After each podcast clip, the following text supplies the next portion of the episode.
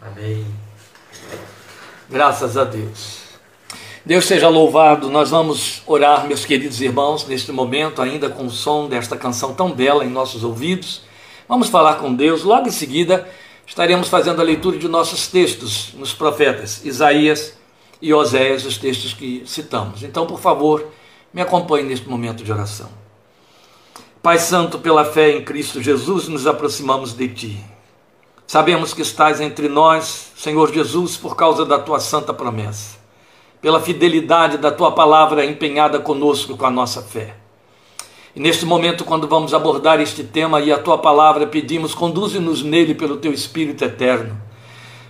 Torna o nosso coração sensível à tua voz. Permite que, se não agora, por conta daqueles que não estão participando neste momento, mas que sejam movidos por ti a entrar em contato com esta mensagem posteriori, tu os alcances a cada um e nos fales, fales de perto imprimindo em nosso coração a sensibilidade necessária de resposta a esta palavra que nos envias, envias ao nosso coração e tão própria, tão pertinente ao momento que estamos atravessando como povo, como seres humanos, como famílias, como igreja do Senhor Jesus, especialmente em nossa pátria. Pedimos que na tua misericórdia infinita o Senhor nos abra os olhos para compreendermos as coisas que de ti nos são dadas saber para que a nossa fé possa trilhar por um caminho aprovado por ti, para que ela possa frutificar e ser aprovada por ti pelos frutos que há de dar, também em resposta à palavra desta tarde.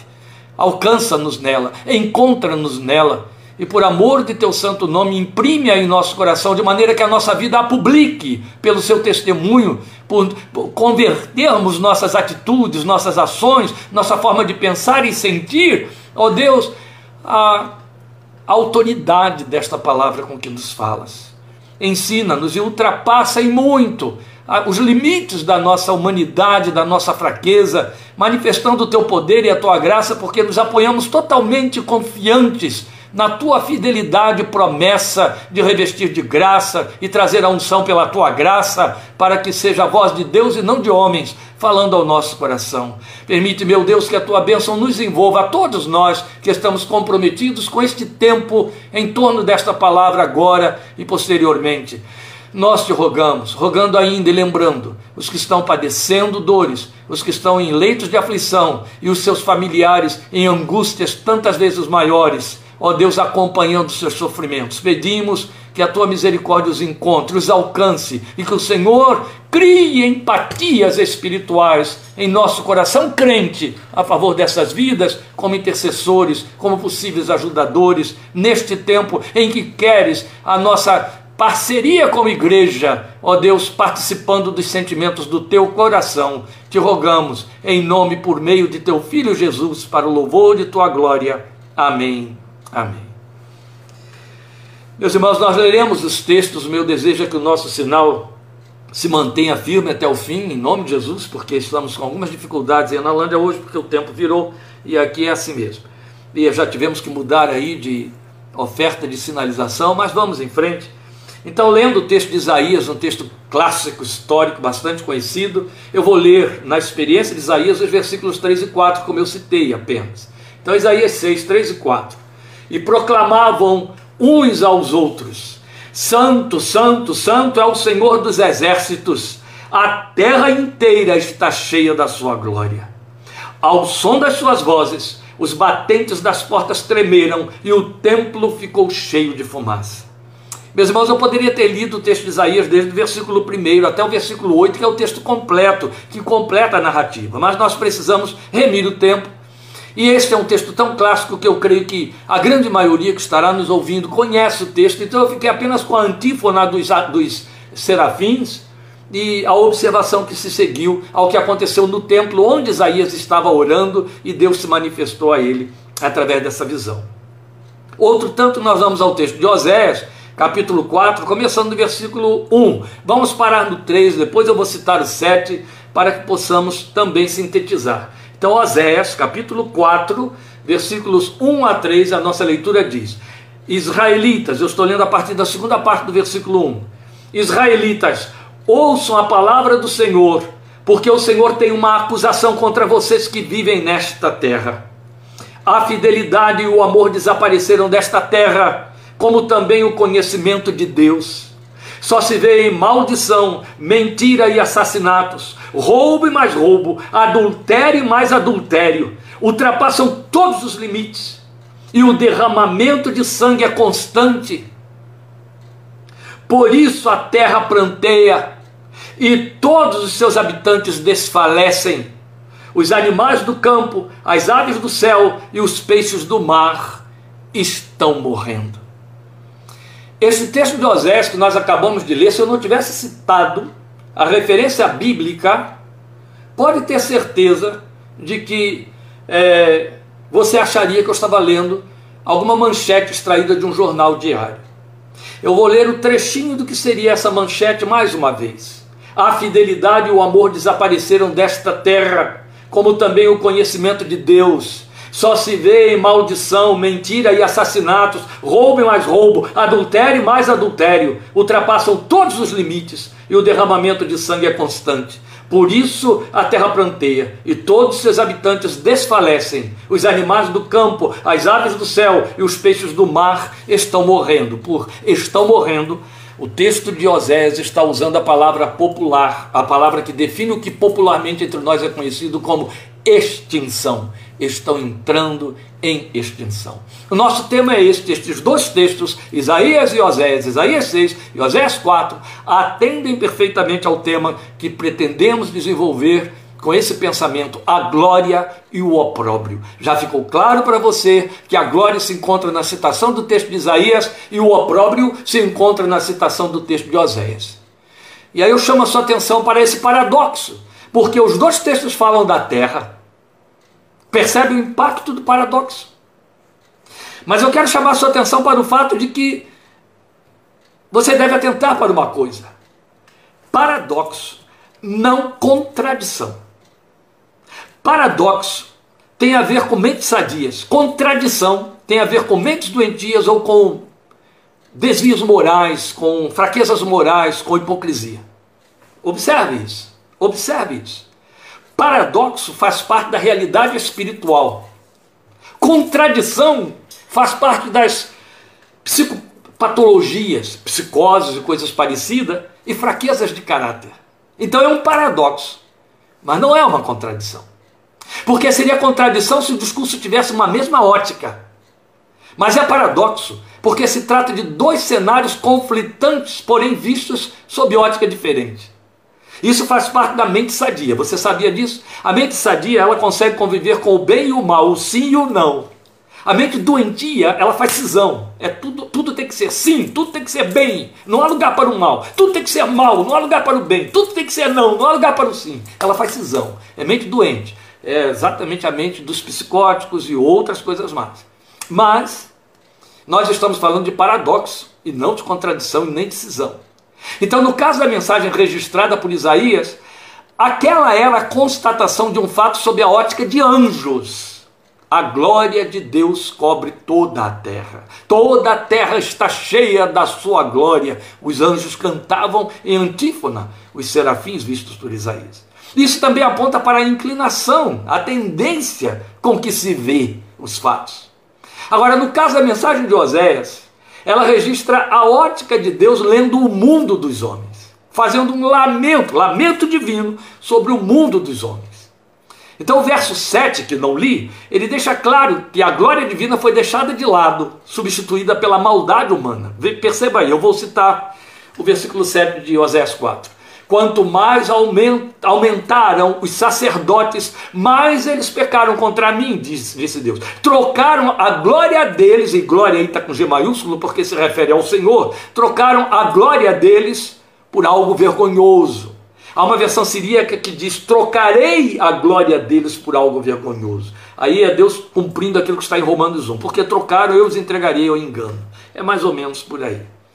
Então o versículo 7 nos mostra a ampliação do lamento de Deus em cima do opróbrio que os homens cometeram no jardim em que ele os plantou, não é? E nós, que temos as primícias do Espírito, segundo Paulo nos diz em Romanos 8, eu vou citar daqui a pouco esse texto aí, lembrar aos irmãos esse texto, Nós gememos em nosso íntimo, ele diz, por conta da maldição que o nosso pecado carregou sobre o cosmos.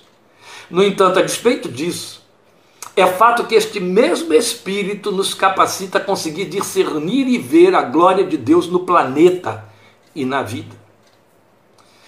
Quando os anjos fizeram a sua proclamação aos olhos e ouvidos de Isaías, eles falavam da glória com que o poder criador de Deus permeou toda a criação. E ela ainda está por aí. O próprio Criador decidiu que tudo era bom depois de ter criado. Essa glória continua pairando sobre a terra.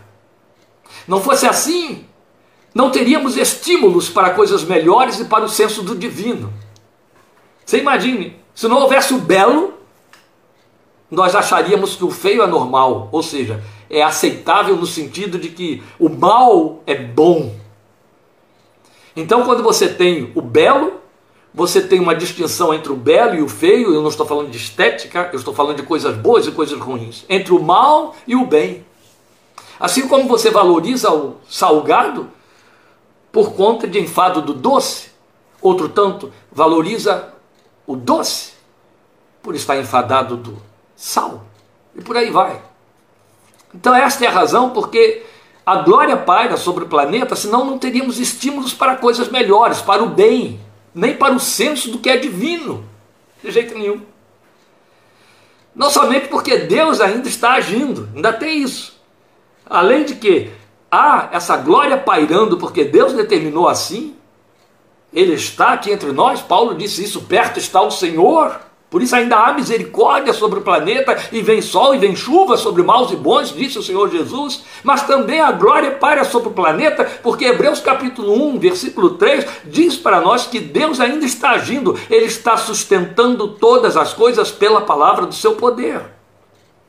E não só isso, também porque a glória se renova diante dos nossos olhos por sua beleza natural. Deus nos permite vê-la, ela está por aí a cada vez que o rostinho de um neonato é contemplado.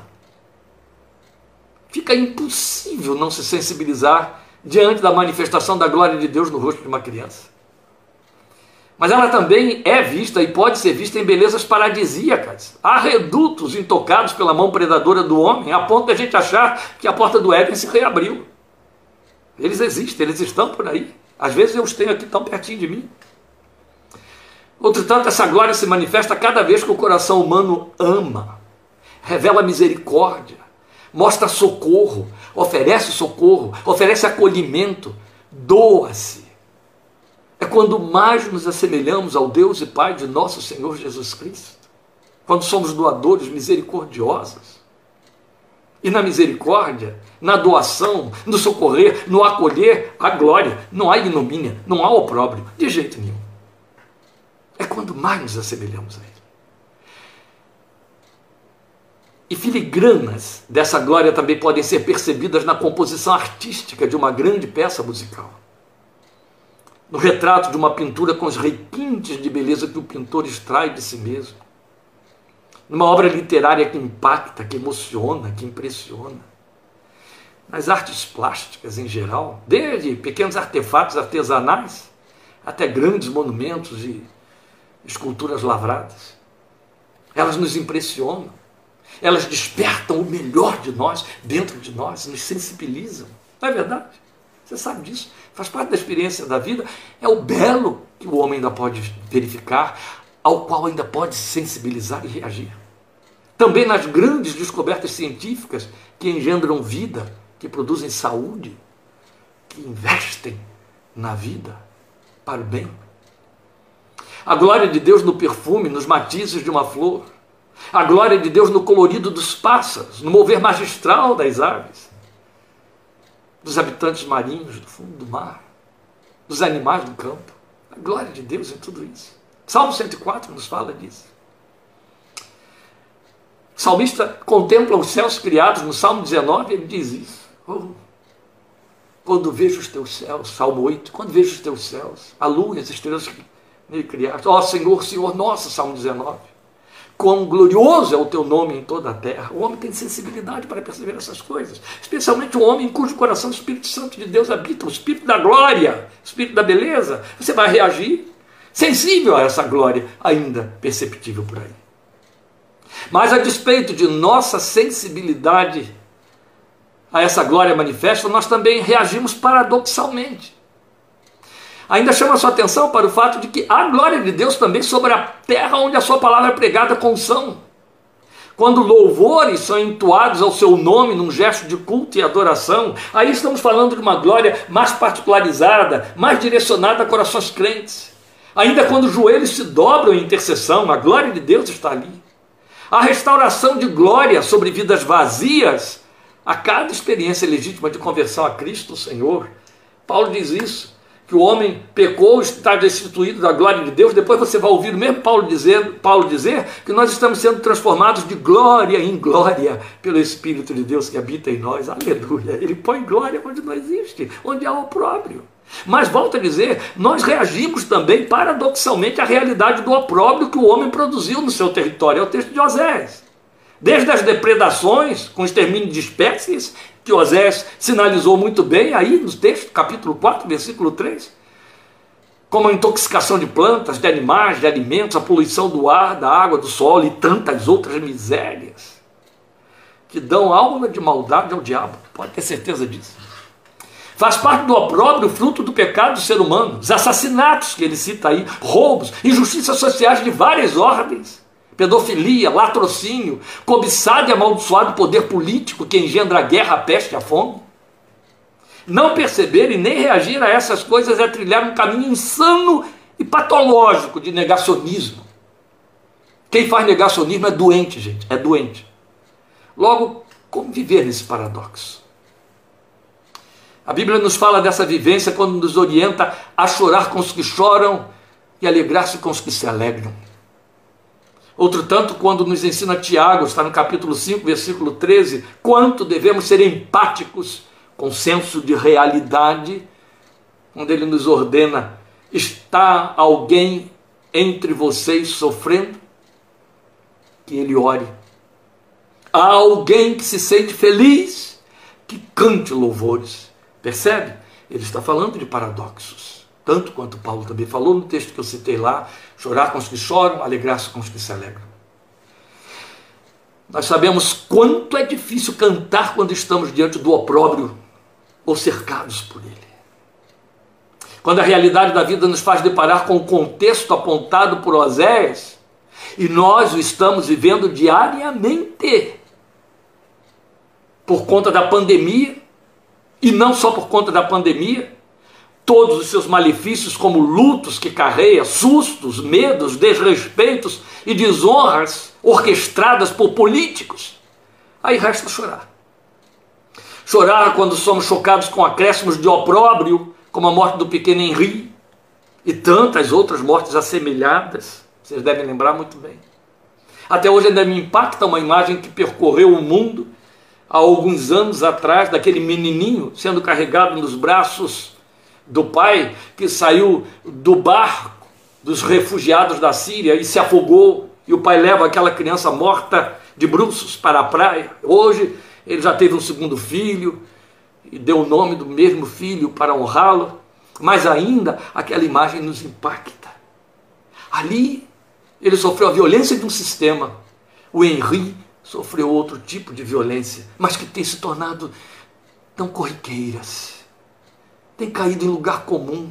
O homem nunca esteve tão pérfido, tão maligno, tão trágico como Paulo descreveu a Timóteo, dizendo que este seria o homem dos últimos dias. E a gente se, se sente sob compulsão de chorar quando vê filas de pessoas em pé buscando um alento de vida junto aos postos de atendimento para seus entes queridos, definhando diante de seus olhos. A gente tem de chorar quando ouve um ser humano dizer não como há dois dias. Está correndo por aí, à vontade, a mancheias. Impossível não chorar diante do desespero da vida, quando nós contemplamos o quadro dos que sofrem e ainda temos de ouvir o frio desdém daqueles que, do alto de seu indigno conforto, os vê como vítimas de seus descuidos ou má sorte. Impiedade é elogio para classificar o que se passa nesses pronunciamentos. Nesses momentos, nós olhamos para o exército dos filhos de Deus e procuramos por aqueles que não estejam fazendo escapismo aviltante, negacionista da tragédia da vida, entrincheirados em sua pseudo-fé. Filhos de Deus não são anjos para cantar a glória que eles podem contemplar na terra. Filhos de Deus são homens como o profeta, que se deixam sensibilizar pela realidade funesta de vidas humanas que importam. E então gemem e choram e podem fazer do seu gemido e do seu choro um clamor ao Deus que eles têm por Pai. O paradoxo do, do, dos dois textos que nós lemos aí pode ser facilmente entendido. Os anjos que Isaías viu, os serafins, eles contemplavam o mundo pela ótica do céu, a glória nele.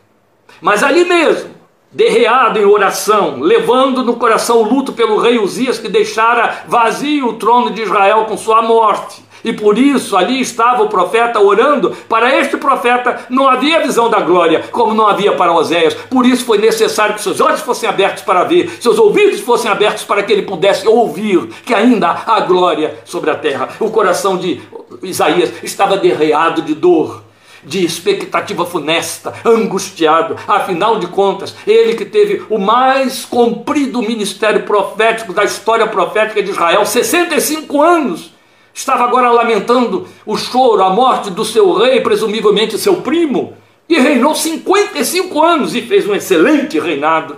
E agora o trono estava vazio. E agora quem vem ocupar? Quem vai estar lá? Qual vai ser a continuação dessa história? Esse homem estava angustiado e aflito e chorava diante de Deus. Foi necessário então que o céu se manifestasse e lhe abrisse os olhos e os ouvidos para ele perceber: Isaías, nem tudo está perdido ainda há a glória de Deus sobre a terra. E então, meus queridos, o que nós podemos fazer e esperar como cristãos diante desse paradoxo entre glória e opróbrio? É com Isaías que a gente pode aprender, com a experiência de Isaías. E a experiência de Isaías nos ensina três coisas muito importantes. O que podemos fazer diante desse paradoxo? Isaías nos ensina que podemos falar. Quando a igreja eu e você, crentes no Filho de Deus, nos prostramos abatidos pela dor da vida, do mundo, do nosso entorno, nossas próprias dores, das tragédias que o pecado engendra. Precisamos falar disso ao céu, onde Deus está no seu trono. Nós nos acostumamos a falar com liberdade dessas coisas, imprimindo nossas opiniões, às vezes cáusticas, no ouvido dos outros, dos nossos amigos, dos nossos parentes, dos nossos vizinhos. Achamos que temos de mudar o jogo de palavras, temos de permear as palavras com outro enfoque, temos que imprimir nas palavras um verniz de piedade quando falamos com Deus, e aí deixamos de ser sinceros, e aí deixamos de falar com Deus a palavra conforme o nosso coração sente, entende? A gente fala com liberdade no ouvido do vizinho, até muito irritado, criticando, acusando, condenando, e é verdade, procede. Mas quando a gente chega diante de Deus, a gente muda as palavras, usa de meias palavras e não fala. É bonita a oração de Isaías. Quando Isaías ouve que a glória sobre a terra, esse homem grita: Ai de mim! Socorro, Deus! Quem de nós tem coragem de orar assim, meus queridos? Oh Senhor, eu queria dizer ao Senhor que as coisas não estão muito boas. Para com isso. Chega para Deus e diz: Deus, isso aqui está horrível. Está mal, Senhor, está ruim. Estou desistindo, viu? Aprenda a se abrir diante do Deus que te conhece por dentro e falar com verdade, com sinceridade, com sentimento para a sua alma, sem subterfúgios. Deus é maior do que a sua capacidade de ocultar sua expressão. Deus tem mais capacidade de suportar, de acolher, de ouvir e de compreender do que nós podemos imaginar, meus queridos. Ele é maior do que tudo isso. E ele se ofende muito mais com os nossos entremeios e floreados das nossas orações permeadas de religiosidade do que com a sinceridade do nosso coração que grita, que chora, que põe palavras verdadeiras para sintomatizar a dor, definir a dor sintomatizada. Sabe o que, que significa isso? Precisamos falar disso ao céu, onde Deus está no seu trono, e isso se chama lamento. Não é queixa, É diferente. A Bíblia te manda se queixar do seu pecado, mas a Bíblia te dá liberdade plena para se lamentar. É lamento.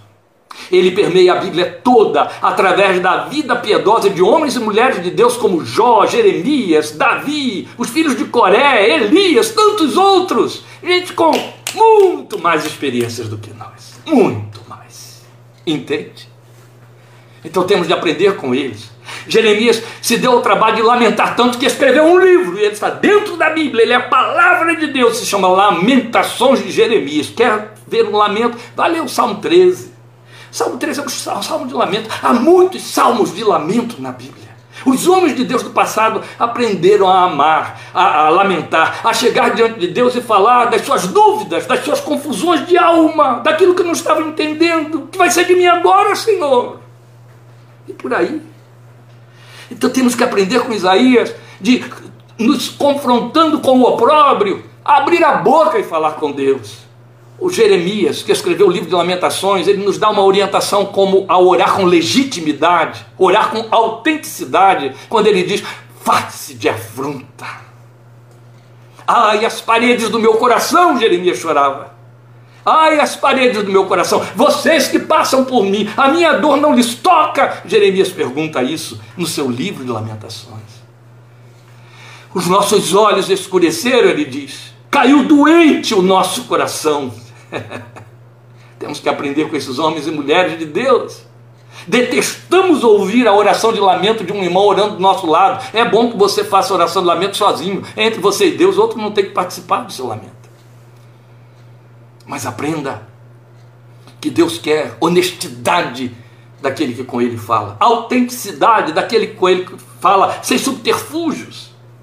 Abra o coração diante de Deus. Deus é o Deus que ouve gemidos. A Bíblia diz isso, meu querido. Logo mais verifique isso. Salmo 102, versículos 19 e 20. A Bíblia diz que desde o céu ele parou para ouvir os gemidos da terra. Ele é o Deus que ouve gemidos. Ele interpreta gemidos. Ele entende de gemidos.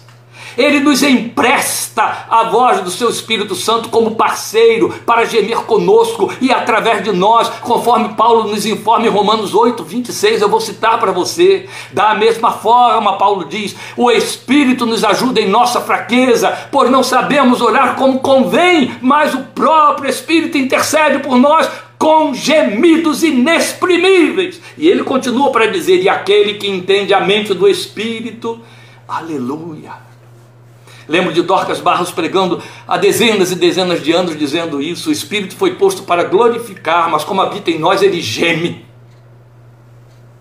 E Deus ouve gemidos. Se o Espírito de Deus geme, porque, e Deus o ouve, porque ele não vai ouvir os gemidos de um homem e de uma mulher, fracos, pequenos, como eu e você, acostados por dores, afrontados por tanto opróbrio que nos cerca. Ele ouve gemidos. Aprenda a gemer diante de Deus. O Espírito vai emprestar a voz dele a você para esse gemido. E lembra que o texto de Romanos 8, 26, Paulo diz da mesma forma. Por que, que ele diz da mesma forma? Ele está dando sequência a algo que vinha dizendo antes. De fato, no texto do versículo 23, Romanos 8 ainda, versículo 23, ele vai dizer para nós que se temos uma nova natureza, eu e você, se temos uma nova natureza, então temos por que gemer neste mundo. Ele esclarece isso nesse texto quando ele diz, e não só isso. Depois dele dizer que a natureza toda geme, ele diz não só isso, mas nós mesmos, quer dizer, os crentes, nós mesmos que temos os primeiros frutos do Espírito, as primícias do Espírito, gememos em nosso íntimo, gememos interiormente, esperando ansiosamente nossa adoção como filhos, a redenção do nosso corpo. Eu falei ainda há pouco de que o escapismo é hipocrisia, o escapismo é a revelação do pior tipo de caráter que pode haver num homem e numa mulher. Paulo está falando disso aqui. Ele diz: você geme. Se você tem uma nova natureza, você não faz escapismo. Você enfrenta a realidade da dor e geme. Entende? Se o mundo te incomoda, significa que você nasceu de novo. Se o mundo não te incomoda, muito provavelmente não há uma nova natureza dentro de você. Porque aqueles que têm as promessas do Espírito, Paulo diz em Romanos 8, 20, 23, acossados pela maldição do planeta, gemem no íntimo, desejando ansiosamente a adoção como filhos, ou seja, a redenção do seu corpo, esperando o céu, esperando a ressurreição. É verdade. Menos do que isso, é viver esse escapismo irresponsável, longe da posição de sacerdócio santo, de intercessores por um mundo e uma geração que estertora em opróbrio. Tenho ouvido crentes fiéis, acometidos e abatidos pela Covid, dizendo: Pastor, me falta força física até para orar, preciso que outros orem por mim. Deus ouve gemidos. Sua oração intercessória os representa muito bem a glória no céu e o opróbrio na terra. O que devemos fazer por conta disso, nesse paradoxo? Falar com o céu a respeito do opróbrio que está sobre a terra. Depois, na experiência de Isaías, temos ainda uma segunda coisa que podemos aprender. Então, tanto quanto saber o que fazer e esperar diante do paradoxo é falar, também é ouvir. Quando a igreja, eu e você, nos damos conta e reagimos à realidade do opróbrio, podemos ouvir os sons do céu. Estou certo de uma coisa: a gente está apto para ouvir o céu quando se abre para falar com ele. Quando você se abre para falar com o céu, o céu fala em resposta a você. É quando soam os cânticos que falam da glória. A glória que nos aguarda nos céus. E nos lembram a glória que foi posta dentro de nós. Foi por ouvir dessa glória que Isaías pôde se levantar e se oferecer para servir, sair e proclamar, e daí resultou nesse maior, mais longo, mais sensível ministério profético de toda a história da revelação, como eu falei para vocês, 65 anos. E o céu nos lembra que o Espírito da glória habita em nós. Sobre vocês repousa o Espírito da glória de Deus. É muito belo esse texto de Pedro, 1 de Pedro 4, 12 a 14, porque é o texto em que ele diz: Você está sofrendo como cristão. Se você está sofrendo como cristão, não se envergonhe disso, porque sobre você habita o Espírito da glória de Deus. Percebe? Como ele, a, a, revelação de Deus trabalha com esse paradoxo. Isaías está lá gemendo por causa do trono vazio e Deus abre os seus ouvidos para que depois dele falar com Deus, ele ouça os anjos dizendo: Ah, toda a glória está sobre a terra e no trono está o Deus que é o Senhor dos exércitos. Pedro chega para você e diz: a alma está gemendo, você está sofrendo porque é cristão, não se envergonhe disso, sobre você repousa o Espírito da glória de Deus. Deus vem e traz esse paradoxo e te mostra esse paradoxo e fala da viabilidade desse paradoxo para que você viva com pulso, com saúde psíquica e espiritual. O que ele está dizendo é que o Espírito da glória habita em nós e nos potencializa para que de dentro de nós ele glorifique a Jesus, porque Jesus disse isso, ele me glorificará. E ele lhes fará lembrar todas as coisas que vos tenho dito, ou seja, ele vai lhe trazer lembrança das promessas, e é assim que ele vai trazer linimento, vai trazer reforço, vai trazer alívio para os seus gemidos e os seus lamentos. Ele vai lhe falar de promessas, ele vai introjetar esperança, ele vai alimentar esperança dentro da sua fé. Glória seja o seu nome e vai nos fazer lembrar que estamos sendo transformados de glória em glória, até atingirmos a estatura do Deus homem, que se fez carne para que a sua natureza divina seja achada em nossa humanidade. Ou seja, a voz que do céu se ouve nos traz elementos de esperança, alimenta e sustenta a nossa fé.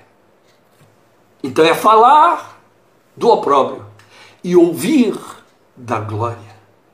Percebe como é importante? Também seria altamente doentio se você só falasse, falasse, falasse e não desse tempo para ouvir a resposta. Deixa Deus falar com seu coração. Porque quando o céu falar, ele vai lhe dizer: Ah, opróbrio sim, mas também a glória. A glória está dentro de você, a glória está à volta de você, a glória traz consolo, a glória traz esperança, a glória alimenta, a glória te levanta. Não te dá escapismo, a glória te dá ferramentas, recursos para você pisar sobre o opróbrio. Entende? Caminhar sobre a lama sem sujar os pés, correr com os cavalos, como dizem os profetas, um dos profetas menores. É a glória que faz isso. Lembram do texto de Isaías? Ainda é Isaías, o final de Isaías. Isaías vai dizer para mim para você: os que esperam no Senhor renovarão as suas forças, subirão com asas como águia. Lembram de Abacuque? Abacuque 3, quem canta o texto de Abacuque 3? Abacuque 3 fala disso. Abacuque 3 fala do opróbrio, do opróbrio da fome, o opróbrio da falência, o opróbrio do inimigo que vem como gafanhoto predador, como a locusta e destrói tudo. Aí ele diz: ainda que a figueira não floresça, ainda que o produto da terra minta, ainda que as ovelhas no curral não medrem, Todavia eu me alegrarei no meu Deus, eu andarei, que me fará andar sobre as minhas alturas, Ele é a minha fortaleza, aleluia. É nele que esperamos. Mas eu só vou ter noção desta glória, só serei alçado a esta glória, se eu estiver sensível ao opróbrio que está à minha volta. Do contrário, estarei vivendo como um alienígena espiritual. Não pode, não é por aí. A última coisa possível é esperar diante do paradoxo e por conta de saber falar e ouvir, especialmente de ouvir, é o resultado disso tudo. Experimentação. É a terceira coisa que Isaías vivencia e que ensina para nós. A possibilidade de experimentar o agir de Deus. Quando a igreja, eu e você, nos abatemos por causa do opróbrio, sensível à sua realidade trágica, ou sensíveis, a igreja sensível à sua realidade trágica, realidade do opróbrio, confrontando, vendo-o de frente, sem negacionismo covarde e irresponsável. Então, a semelhança de Isaías, experimentamos que a glória de Deus também pode se manifestar. E quando ela se manifesta ali diante de Isaías, o que, que acontece? Os umbrais do templo se moveram com as vozes que clamavam, e a casa se encheu de fumaça. Foi o que ele disse. O que, que isso traduz para mim e para você? Qual é o paralelismo que isso pode produzir na minha experiência e na sua experiência espiritual? Quando a glória de Deus se manifesta a partir de dentro, ela sempre vai se manifestar a partir de dentro de você, porque o Espírito da glória habita em você. A semelhança dos umbrais que se moveram as estruturas rígidas de experiências espirituais ou religiosas empedradas vão se abalar. A religiosidade insípida, a religiosidade do fanismo, a religiosidade de festa e de momento, ela perde, ela se abala, ela perde rigidez e força. A religiosidade hipócrita também perde rigidez e força, a flexibilidade nesse lugar. Porque na presença de Deus há flexibilidade na presença do Senhor e pelo Espírito de Deus, há uma, uma movimentação que permeia, que enche o ambiente. Por isso que a casa se encheu de fumaça. A fumaça sempre representava a presença de Deus, a sua glória se manifestando no tabernáculo, se manifestando no templo e em tantos outros lugares. A fumaça fala dessa manifestação de um fogo divino que vem para queimar com juízo o erro, o pecado, o mal. Entende? Isso é muito importante. Por falar ao céu de Deus e ouvir a voz do céu, nós abrimos espaço para o poder de Deus operar.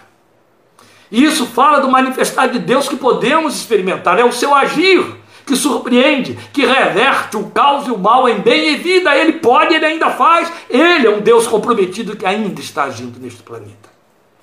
Foi a experiência de Isaías. E é glorioso, reconfortante saber que nosso abatimento tem compromisso com a exaltação, meus queridos, com a honra trazida por Deus, como Ele mesmo nos prometeu e disse isso através de Pedro. É belo porque quando se fala de um Isaías prostrado por causa do opróbrio, de um Osés pronunciando e descrevendo o opróbrio, ele está falando de humilhação, ele está falando de abatimento, ele está falando de coração que se curva. Ainda quarta-feira citamos isso, daí o ajoelhar, um movimento físico que denuncia, que, que gesticula, que coreografa o que está se passando dentro da alma. Coração que se derreia e o corpo vai junto e se ajoelha diante de Deus. Isso fala de humilhação. E Deus tem um compromisso com o coração que se humilha. Sua palavra diz isso. Humilhem-se debaixo da poderosa mão de Deus, para que em tempo oportuno Ele exalte vocês. Glória ao seu nome. Há um compromisso de exaltação de Deus a cada vez que nos curvamos diante dele, acossados, sensibilizados pelo opróbrio que nos cerca. Deus não tem compromisso com a apatia. Deus não tem compromisso com o negacionismo. Deus não tem compromisso com a indiferença. Deus não tem compromisso com os falsos adoradores que estão glorificando seu bem-estar, sua opulência e seu conforto. Isso é imundo, isso não é bíblico, não é divino, é maligno. Minimamente carnal do homem, mas Deus tem compromisso com a, humilhar, a humilhação, com a dor, com o gemido, com o abatimento, com aquele que se quebra, que se rende, que vai lá para o chão, cuja dor alheia torna-se a sua dor, que ele traz para dentro da sua alma e se torna um intercessor, que faz empatia com aquilo que está à sua volta sem ufanismos irresponsáveis e inconsequentes, se fazendo passar por um adorador feliz e agradecido. Não é assim. Quando a Bíblia nos manda ser gratos, ela diz em tudo dai graças, não é? Dê graças porque tudo lhe vai bem. Isso é uma leitura de falácia, uma leitura canalha da palavra de Deus, uma distorção maligna. Em tudo dai graças, dê graças e dê graças no meio da dor, do gemido, da tristeza. Olhe para a desgraça que está à sua volta, crente. Rale seu joelho a favor da sua geração, dos seus parentes, dos parentes dos seus amigos. As pessoas estão morrendo, estão passando fome, estão aflitas. Pague o preço. Responda como homem e mulher de Deus. Vá para o trono e gema e chore diante de Deus, até que a sua glória abale as estruturas rígidas da sua alma e te quebrante, porque é nessa humilhação que Deus vai te exaltar. Mas se não houver humilhação, a Bíblia diz o inverso estará você exaltado, e Deus, de igual maneira, tem compromisso em humilhar o que se exalta. Aquele que se humilha será exaltado, o que se exalta será humilhado. São leis espirituais que Deus não muda. Humilhem-se diante da poderosa mão de Deus, para que em tempo oportuno Ele os exalte. Louvado seja o nome do Senhor. A experiência de Isaías também pode ser nossa, porque está escrito: Cristo em vós é esperança da glória. É Colossenses 1, 27. Decore esse texto, meu querido. Cristo em vós, esperança da glória. Essa glória está em você. Essa glória se chama luz da face de Deus no rosto de Cristo, dentro de vasos de barro que somos eu e você. Deixa o vaso quebrar para que a luz brilhe como aquelas aqueles cântaros dos dias de Gideão que levavam tochas que uma vez os vasos quebrados brilharam e assustaram os adversários e os puseram em polvorosa fuga. Faça isso. Deixe o seu vaso de barro quebrar, para que a glória que está aí dentro brilhe. Jesus mandou isso acontecer. Jesus disse: brilhe a sua luz diante dos homens, para que vejam suas obras, suas obras, suas obras, e deem glória a Deus que está nos céus. Sobre você, meu irmão, sobre você, minha irmã, que nasceu de novo, que teve uma experiência transformadora e redentora em Cristo Jesus, experimentou, repousa o Espírito da glória de Deus. E sobre você, em cujo coração está o Espírito da glória de Deus, está Cristo. E então se cumpre Colossenses 1,27. Cristo em vós, esperança da glória. Amém. Deus te use nesta geração. Deus te use neste tempo. Não dê descanso aos seus olhos e aos seus joelhos, enquanto houver gente gemendo à sua volta. Amém? Deus te abençoe, te fortaleça, te sustente, agracie, guarde. Deus te dê um coração sensível, um coração humilde, um coração quebrantado, um coração que não tem pujança de ser filho de Deus, um coração que tem a humildade de ser filho de Deus no meio de uma geração que está perdida e cada dia sendo levada para a morte.